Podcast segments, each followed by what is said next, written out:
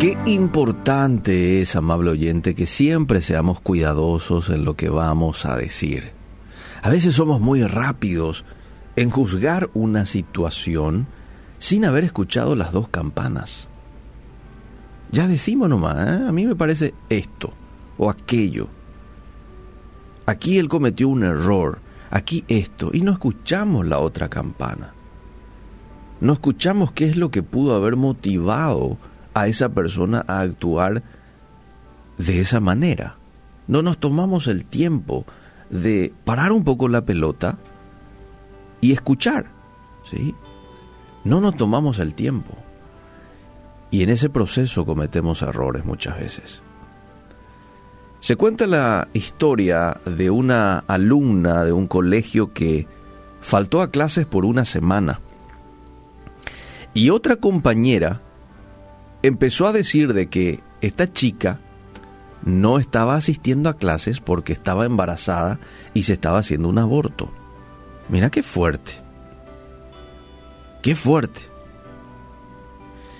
Entonces la maestra dice que escuchó los comentarios y le llamó a esta chica a su oficina.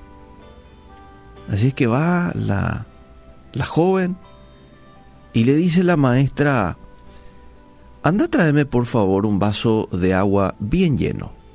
Entonces la estudiante va, le trae un vaso lleno de agua y a continuación la maestra agarra el vaso de agua o vaso con agua y lo tira al piso.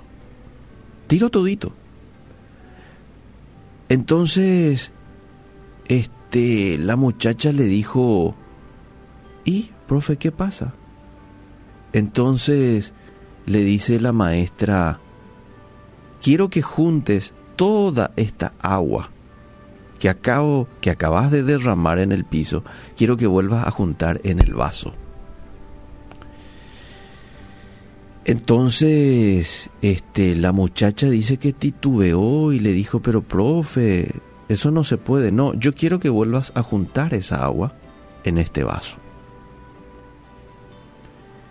Entonces le dice la alumna, bueno, y va y trae la alumna eh, pañuelos, servilletas, se hace valer de todo esto para volver a juntar el agua y ponerlo en el vaso. Finalmente logró recoger hasta la mitad del vaso, el agua, la cual estaba totalmente sucia.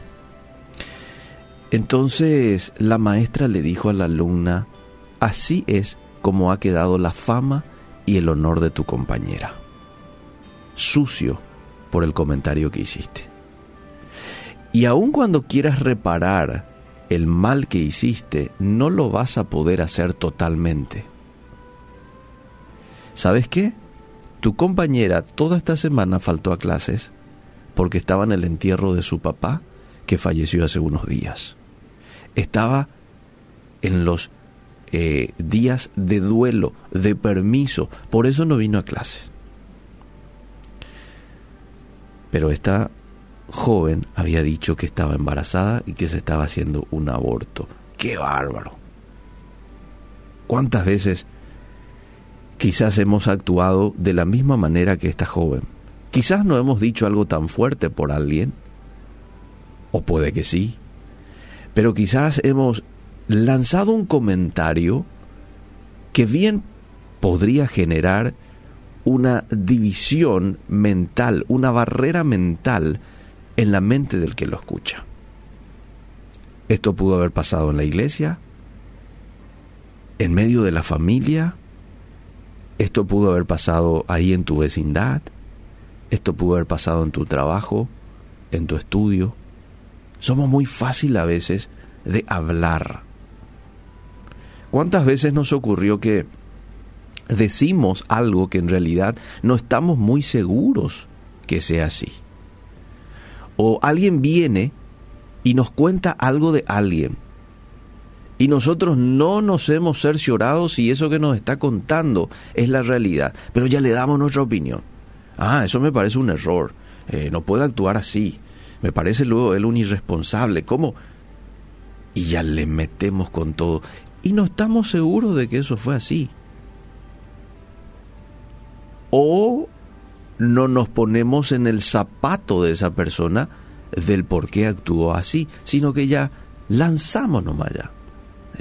Palabras, comentarios. Comentarios que a veces decimos, no, pero no son demasiado fuertes que digamos. Dije nomás que es un irresponsable, ¿verdad? Porque es la verdad, decimos otra vez, ¿verdad? Para tapar la conciencia. Es la verdad y yo solamente digo la verdad. Sí, está bien, pero no le estás diciendo a la persona correcta.